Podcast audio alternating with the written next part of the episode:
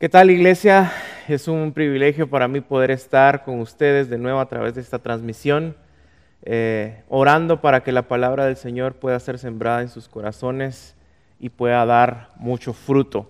Hoy vamos a estar concluyendo nuestra serie en Primera de Juan, verdad, la serie verdad y error. Así que para eso les voy a pedir que me acompañen a Primera de Juan, capítulo 5, versos 13 al 21. Primera de Juan, capítulo 5, versos 13 al 21. Y en estos versos Juan inicia esta conclusión de la carta recordándoles cuál es el propósito de la carta en el verso 13. Y luego Juan quiere que sus lectores y su audiencia sepan algo. Él nos quiere recordar algo muy importante y es por eso que vemos las palabras sepan y sabemos en el verso 13 15, 18, 19 y 20. Juan quiere que sus lectores sepan cómo crecer en el Señor y en la certeza de su fe. Y lo hace afirmando verdades que él ya ha enseñado a través de esta carta. E inicia enfatizando algo muy importante.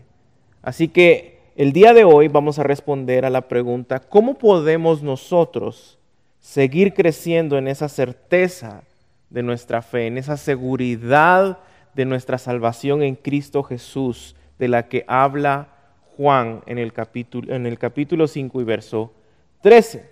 Así que Juan nos da tres puntos hoy en los que debemos de perseverar para poder crecer en la certeza y seguridad de nuestra fe. Tres puntos. Número uno, necesitamos perseverar en la oración, versos 13 al 17.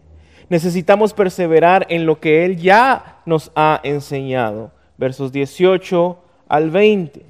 Necesitamos perseverar en guardar nuestro corazón, verso 21. Así que veamos entonces estos tres puntos acerca de cómo nosotros podemos perseverar y crecer en la certeza de nuestra fe y en la seguridad de nuestra fe. Número uno, perseverando en la oración, versos 13 al 17.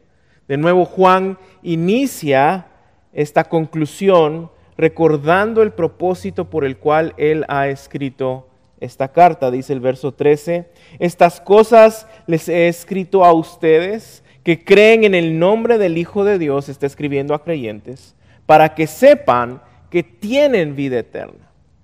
Juan lo hizo de la misma manera casi al terminar su evangelio en el Juan capítulo 20, verso 31. Dice, pero estas, eh, pero estas se han escrito, hablando de lo que él escribió en el evangelio, para que ustedes crean que Jesús es el Cristo, el Hijo de Dios, y para que al creer tengan vida en su nombre. Y después de esta introducción a su conclusión, Juan inicia a enfatizar el tema de la oración. Juan muestra que la oración es una disciplina vital que establece una relación entre Dios y sus hijos y nos da seguridad y certeza de la fe que tenemos en Cristo Jesús. Verso 14 dice, esta es la confianza que tenemos delante de Él que si pedimos cualquier cosa conforme a su voluntad, Él nos oye. Y si sabemos que Él nos oye en cualquier cosa que pedimos, sabemos que tenemos las peticiones que le hemos hecho. Lo que Juan está diciendo acá es que la oración habitual y continua del cristiano produce una confianza y certeza en nosotros respecto a la relación que tenemos con nuestro Dios, respecto a nuestra fe. Una confianza que no solo es de creador a criatura o de un, del salvador a un pecador.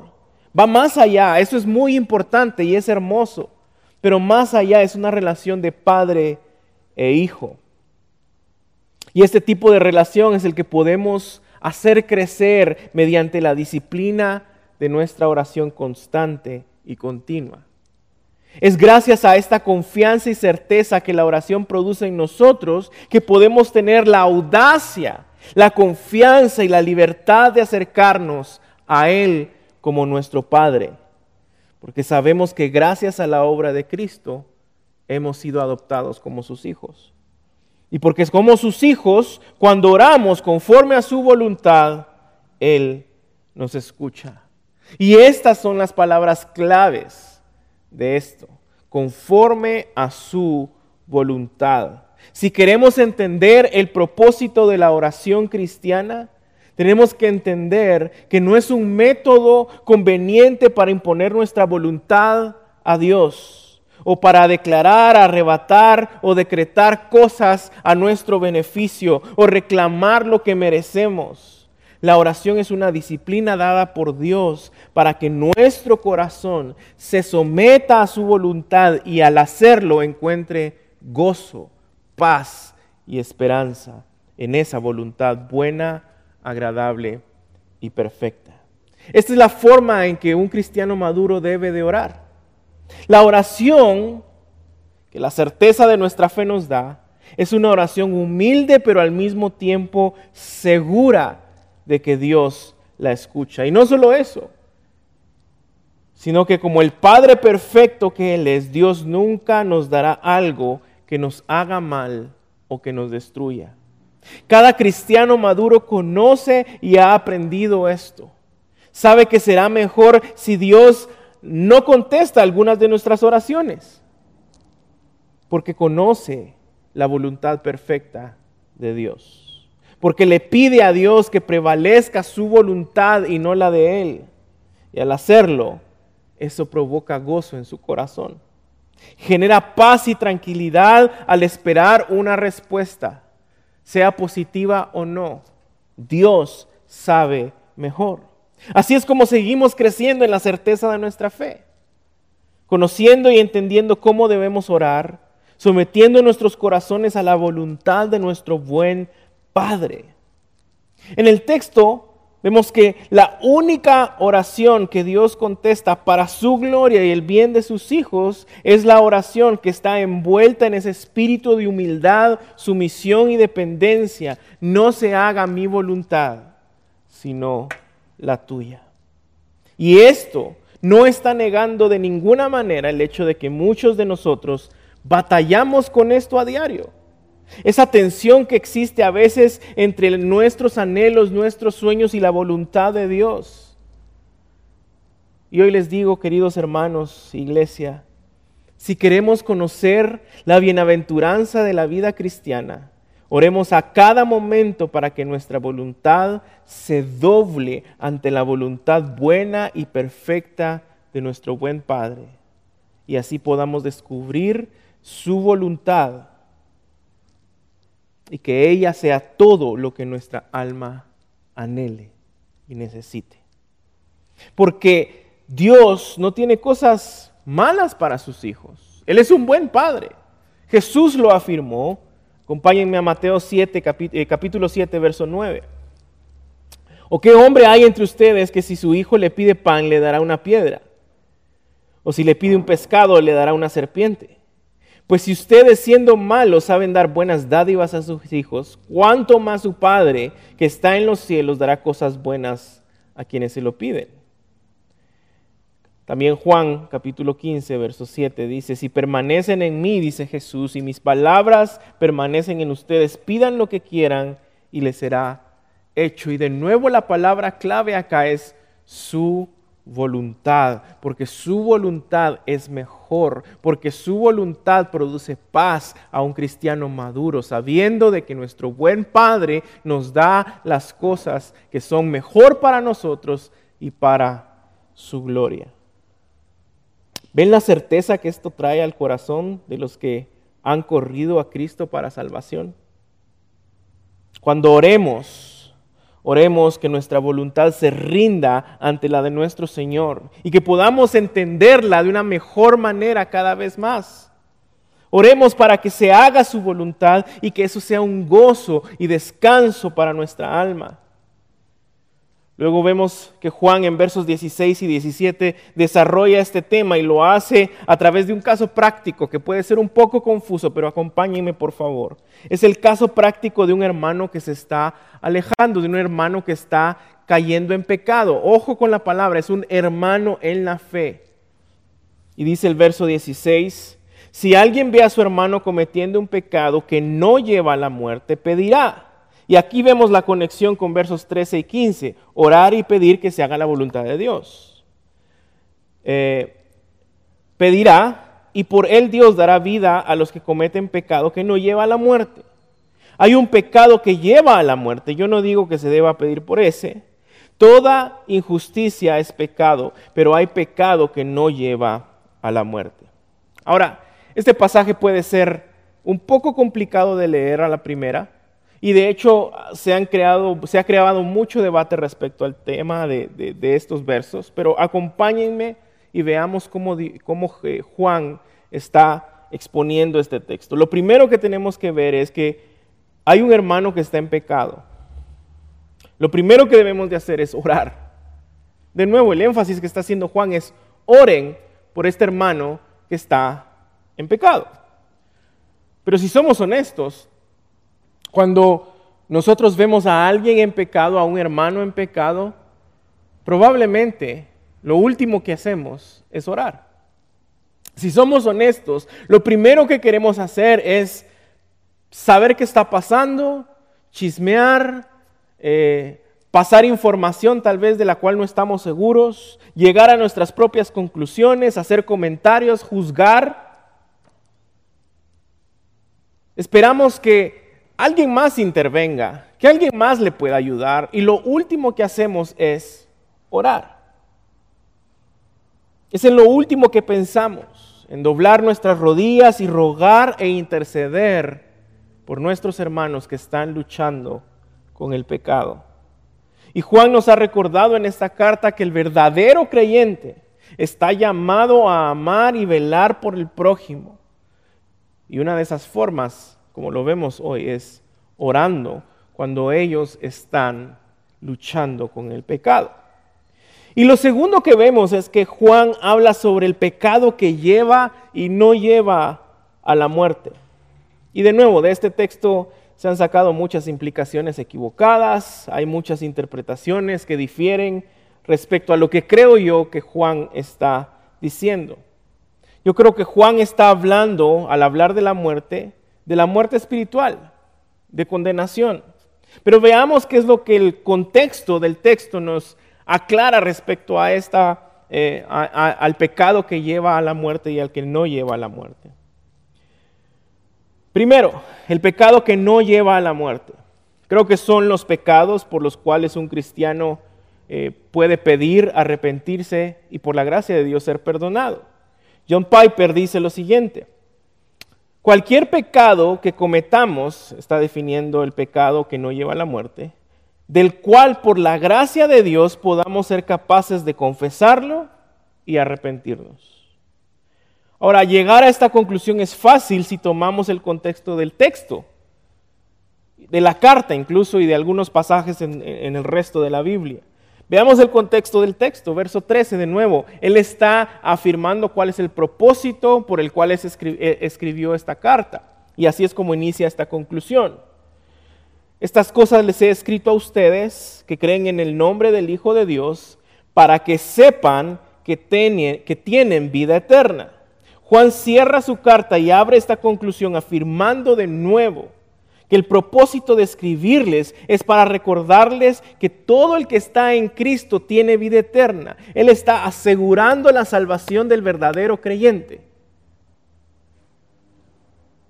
En el contexto de la carta, primera de Juan 1.9, dice, si confesamos nuestros pecados, Él es fiel y justo para perdonarlos, para limpiarnos de toda maldad.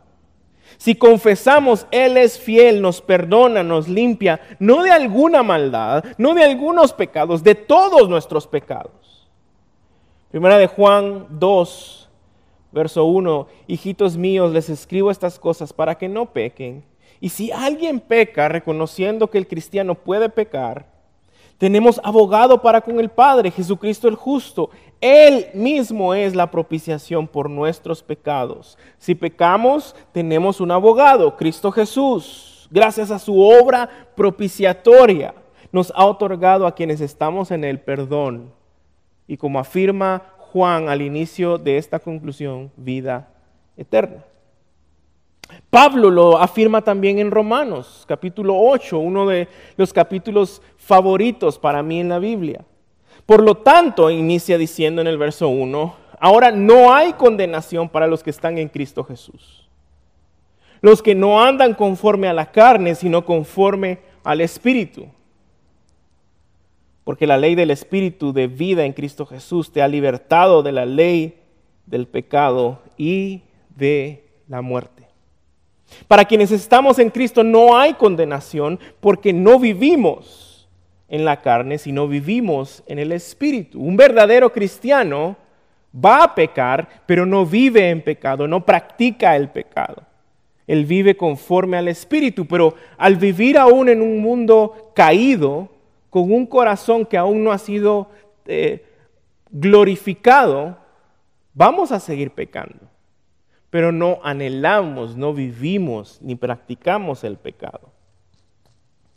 Es el Espíritu de Dios en la vida del cristiano quien lo mueve a un verdadero arrepentimiento, a confesión de pecados y por ende no puede haber condenación porque Cristo ya pagó el precio. Así inicia Romanos 8, pero vean cómo termina Romanos 8, el inicio y el fin. Romanos 8:38. Porque estoy convencido que ni la muerte, ni la vida, ni ángeles, principados, ni lo presente, ni lo porvenir, ni los poderes, ni lo alto, ni lo profundo, ni ninguna otra cosa creada nos podrán separar del amor de Dios que es en Cristo Jesús nuestro Señor. Esta es la seguridad y certeza de nuestra fe, de la que está hablando Juan en el verso 13. Nada puede separarnos del amor de Dios en Cristo Jesús. Tenemos vida eterna en Cristo Jesús.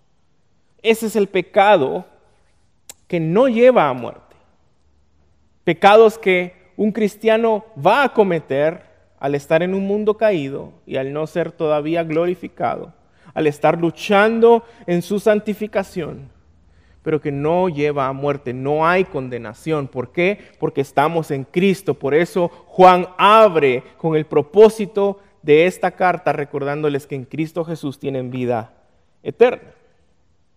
Pero entonces, ¿cuál es el pecado que sí lleva a la muerte? Si tomamos en cuenta lo que entendemos de cuál es el pecado que no lleva a la muerte, creo que es fácil de alguna manera deducir cuál es el pecado que sí lleva a la muerte. No está hablando de un pecado en particular. Está hablando de quienes no se arrepienten y viven en pecado.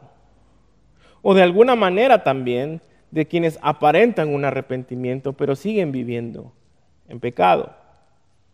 Romanos capítulo 6, verso 23, en la primera parte dice, porque la paga del pecado es muerte. Efesios capítulo 2, verso 1, Él les dio vida a ustedes que estaban muertos en sus delitos y pecados. Muerte otra vez a causa del pecado. Santiago capítulo 1, verso 15. Después, cuando la pasión ha concebido, da a luz el pecado y cuando el pecado es consumado, engendra muerte.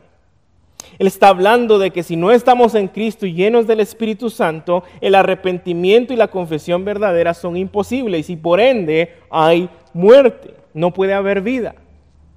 Jesús mismo lo afirmó, Mateo capítulo 12, verso 31. Por eso les digo que todo pecado y blasfemia será perdonado a los hombres, pero la, la blasfemia en contra del Espíritu Santo no será perdonada. Quien no tiene el Espíritu Santo en su corazón no puede ser llevado a arrepentimiento. El Espíritu Santo es el único que nos puede llevar a arrepentirnos de nuestros pecados. Por eso la blasfemia en contra del Espíritu lleva a la muerte. Es el pecado imperdonable. ¿Por qué? Porque no puede haber confesión. Porque no hay arrepentimiento. En la carta hemos visto que Juan está mostrando esta moneda que tiene dos lados. Por un lado sabemos que un verdadero cristiano no vive en pecado, capítulo 3, verso 9, no practica el pecado. Y por otro lado sabemos que un cristiano nunca dejará de pecar, capítulo 1, verso 7. Si decimos que no tenemos pecado, hacemos a Dios mentiroso Y esa es la tensión que vemos en estos versos 16 y 17. Esa es la moneda que, que, Juan está tratando de hacer eh, práctico en el caso de este hermano que está pecando. Por eso que es que el propósito de la carta, de nuevo, es enfatizar que solo al estar en Cristo y viviendo bajo el poder y la victoria del Espíritu Santo de Dios, podemos tener vida eterna. Así que déjenme leer de nuevo versos 16 y 17. Si alguien ve a su hermano cometiendo un pecado que no lleva a la muerte, estos son los cristianos que pecan, pero al estar en Cristo pueden ser perdonados, porque hay una confesión y un arrepentimiento verdadero.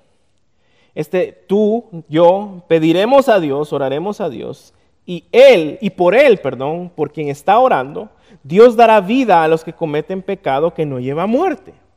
Dios puede dar vida, puede perdonar y restaurar a un hermano que está luchando con el pecado a través de tu oración y de mi oración. Hay un pecado que lleva a la muerte. Yo no digo que se deba de pedir por ese. Juan está diciendo, yo sé que hay un pecado que sí lleva a la muerte, pero no estoy hablando de ese pecado en este momento cuando les digo que oren por sus hermanos. Toda injusticia, verso 17, es pecado pero hay pecado que no lleva a la muerte. De ese es el que está hablando Juan. De eso es lo que está hablando Juan, por lo que debemos de orar. El punto, querida iglesia, es que Dios puede actuar en beneficio de aquellos que se han alejado, están luchando con su pecado o han caído en pecado, pero son verdaderos cristianos. Y el Espíritu Santo de Dios está en ellos. ¿Cómo? A través de tu oración, de mi oración, a través de la oración de la iglesia. Hay cosas que Dios ha decretado desde antes de la eternidad que pasen únicamente a través de la oración. Esto es lo que afirma Sam Storms. Dice, nunca presumas que Dios te concederá, aparte de la oración, lo que ha ordenado que te conceda solo por medio de la oración. ¿Estás orando constantemente por tus hermanos? ¿Estás rogando por aquellos que están luchando con su pecado? ¿Estás orando por aquellos que se han alejado?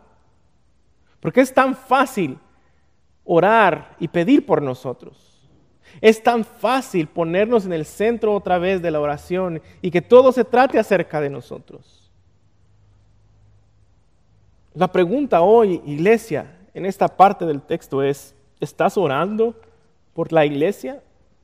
¿Estás orando por tus hermanos? ¿O te es más fácil juzgar, hacer chismes, llegar a tus propias conclusiones? O peor aún, ser totalmente indiferente y egoísta. Seguro que es más fácil solo juzgar, señalar, ser indiferente e incluso hasta atacar, especialmente a través de un teclado y una pantalla. Eso es mucho más fácil que orar pidiéndole a Dios que actúe, que salve, que tenga misericordia. Señor, restaura, salva, convence de pecado. Señor, permite arrepentimiento, permíteles que crean en ese evangelio que conocen, que confíen en ese evangelio, de nuevo. Dios puede contestar. Dios quiere contestar esa oración.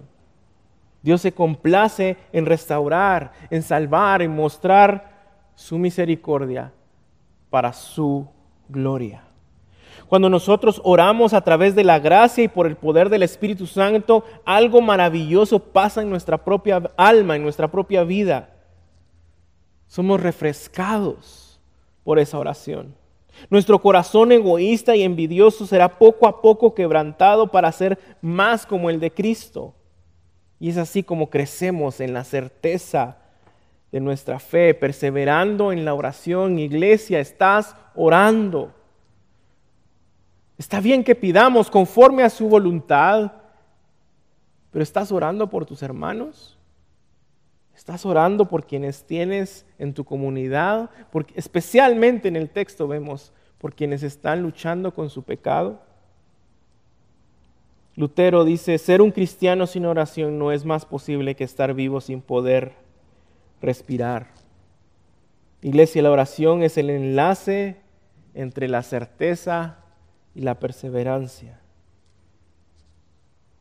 Esta es la primera manera de cómo podemos crecer en la certeza y seguridad de nuestra fe día a día. La segunda es perseverar en lo que ya se les ha o se nos ha enseñado, versos 18 y 20. En estos versos hay tres cosas que Juan quiere volver a enfatizar de algo que ya les enseñó.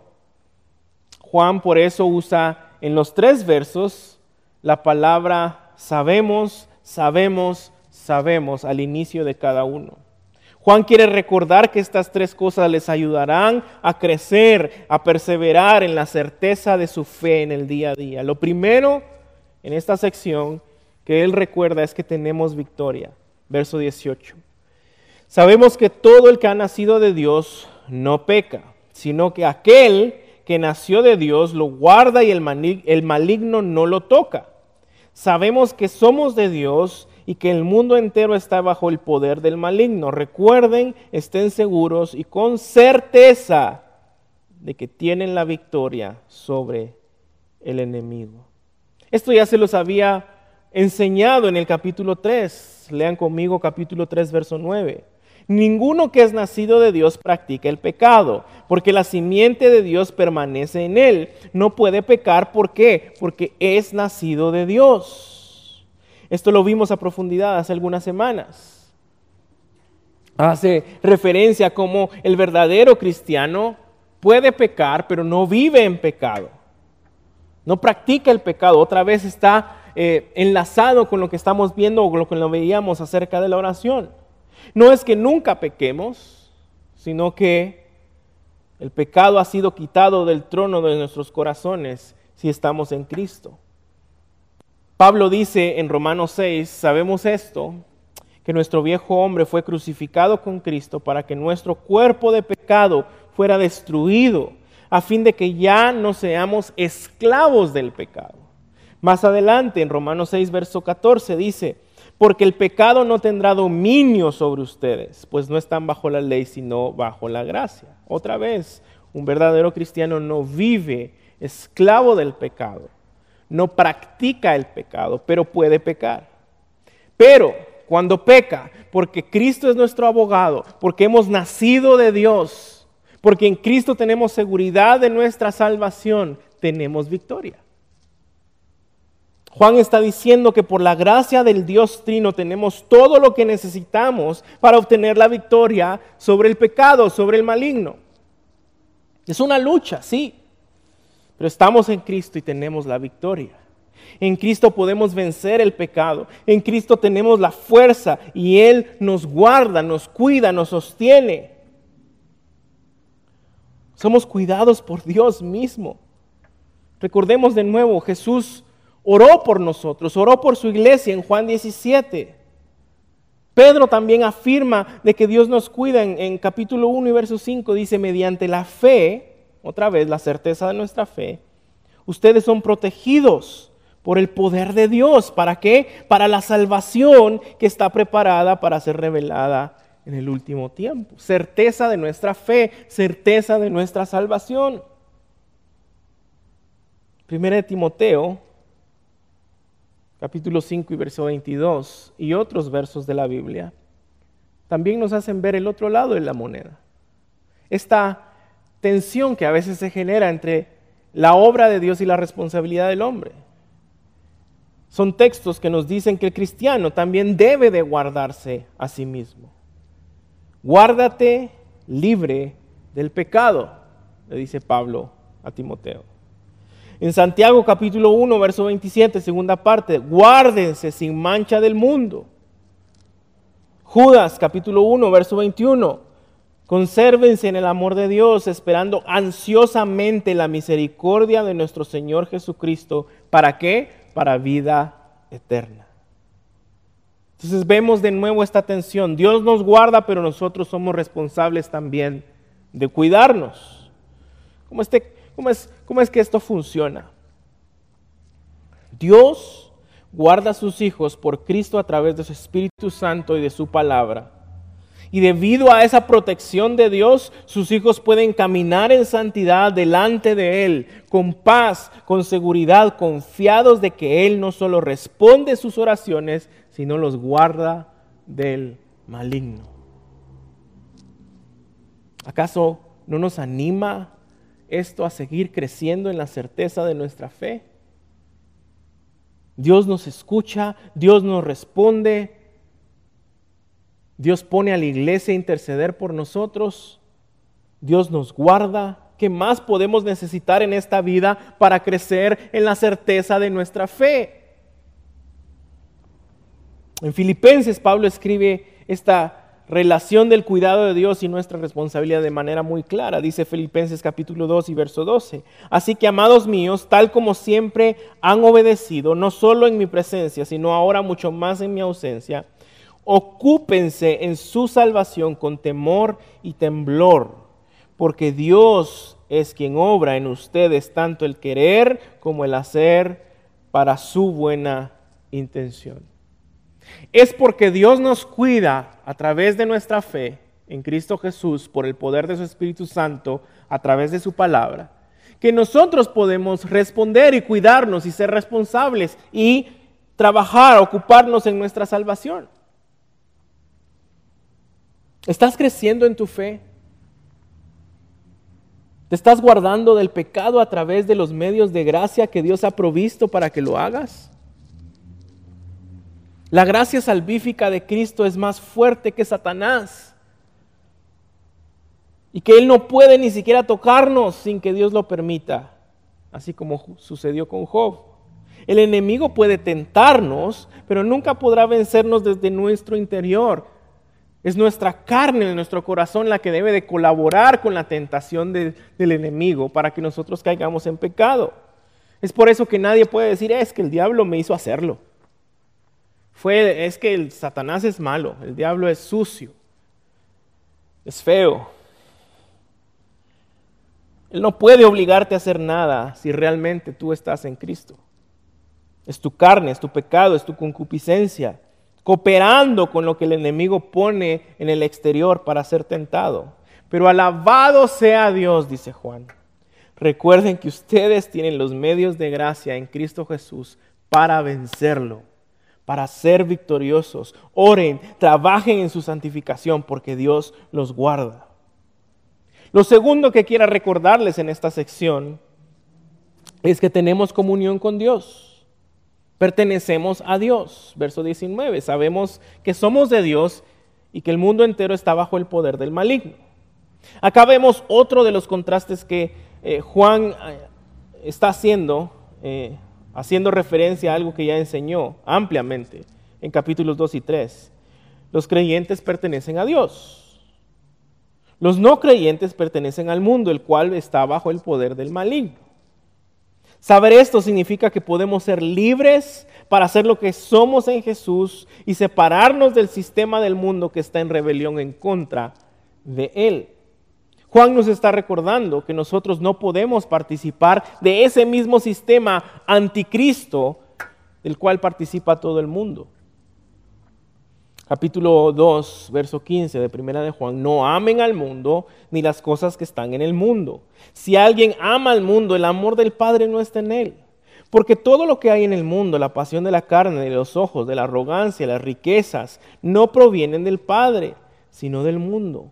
El mundo pasa y también sus pasiones, pero el que hace la voluntad de Dios permanece para siempre. Por eso inicia diciendo, oren que se haga tu voluntad. Nosotros no pertenecemos al mundo. No pertenecemos a, a, una filosofía, a un partido político, a una ideología. Pertenecemos a Dios.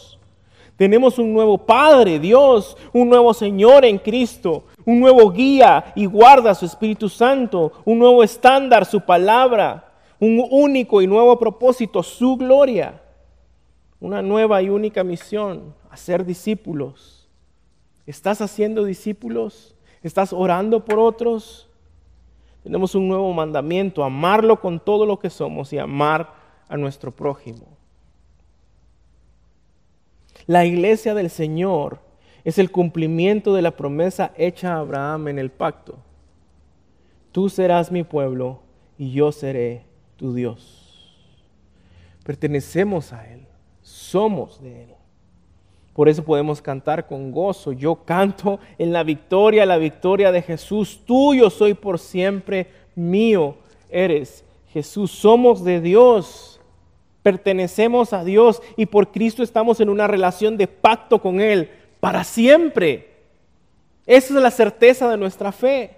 Y si somos verdaderos creyentes, debimos de vivir acorde a lo que somos. Somos hijos de Dios, obedientes al Padre, no obedientes al mundo.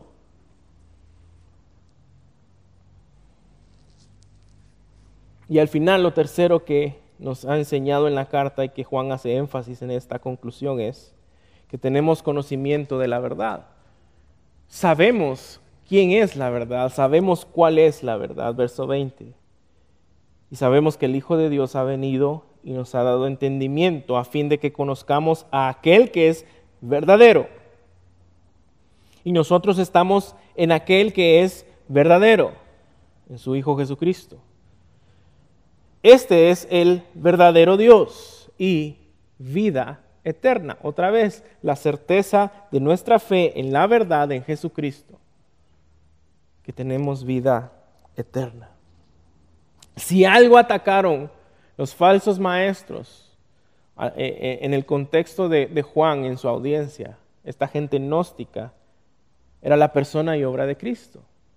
Era la verdad. Todo eso lo vimos la semana pasada. Querían enseñar el error y no la verdad. La verdad de la obra y persona de Cristo Jesús, que es la que da certeza de fe al cristiano. Por eso es que Dios nos ha provisto con entendimiento espiritual. Por eso es que Juan nos recuerda en capítulo 4 que tenemos que discernir los espíritus, que tenemos que saber discernir qué viene de Dios y qué no viene de Dios.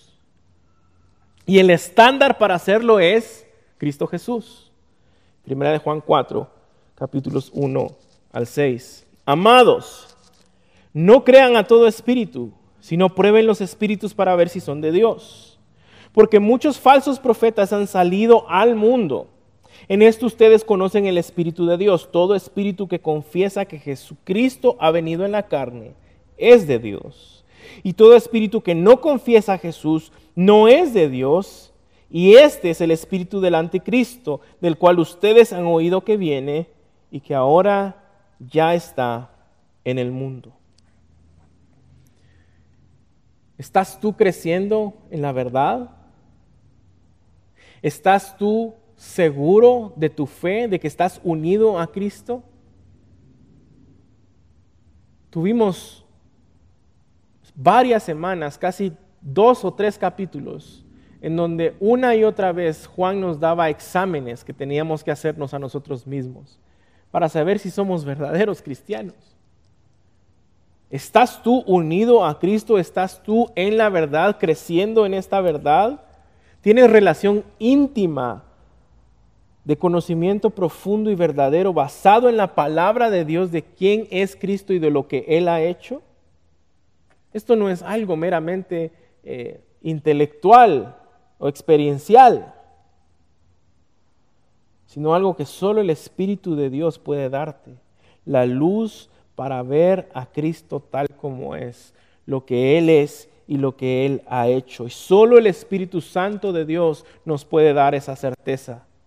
Solo el Espíritu Santo de Dios puede abrir nuestros ojos, regenerar nuestro corazón para poder ver y entender que Él es el camino, Él es la verdad, Él es la vida, Él es el agua que sacia mi sed, Él es mi Salvador, Él es mi Señor, mi esperanza y todo lo que yo anhelo. Toda mi esperanza está en Él. Iglesia, si estamos en Cristo, mientras más crecemos en nuestro conocimiento de quién es Él, más crece la certeza de nuestra fe. Más seguros estamos en nuestra salvación. Así que ahora, y termino esta carta, recuerden estas tres cosas, dice Juan. Tienen victoria en Cristo Jesús. Hay comunión con Dios y entienden la verdad. Y recuerden, oren pidiendo la voluntad de Dios, Oren por sus hermanos. Si recuerdan y guardan estas cosas, crecerán en la certeza de su fe día a día.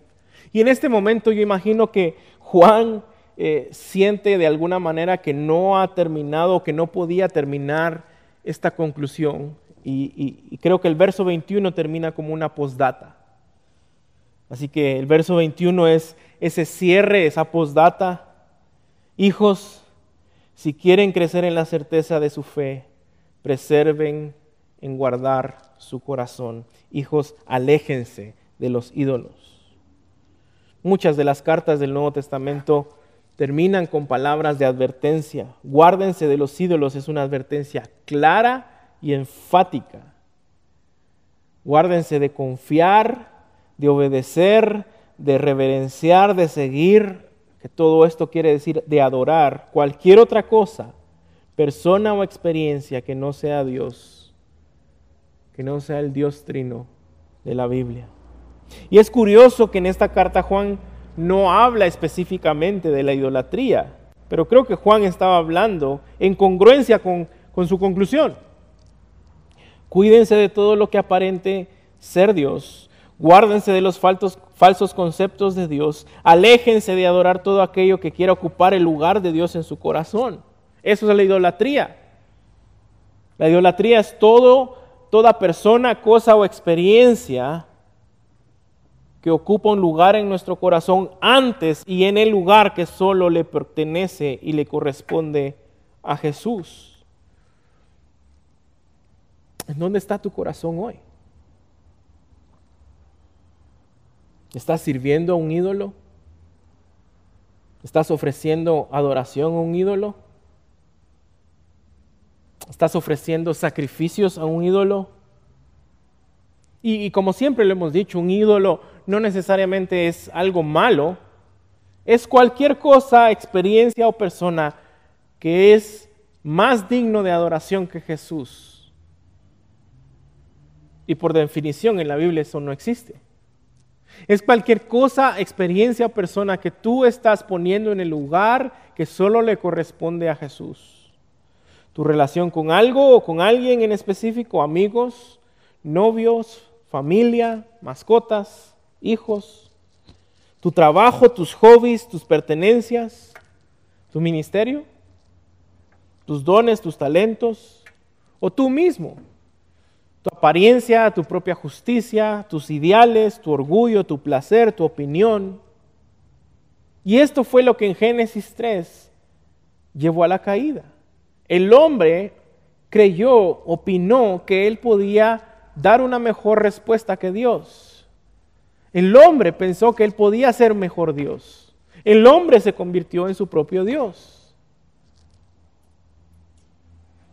Tus convicciones políticas, filosóficas, todo lo que podamos poner antes y en el lugar que solo le corresponde a Cristo y que al final demandará de nosotros sacrificios como un Dios funcional. El ídolo va a demandar de ti sangre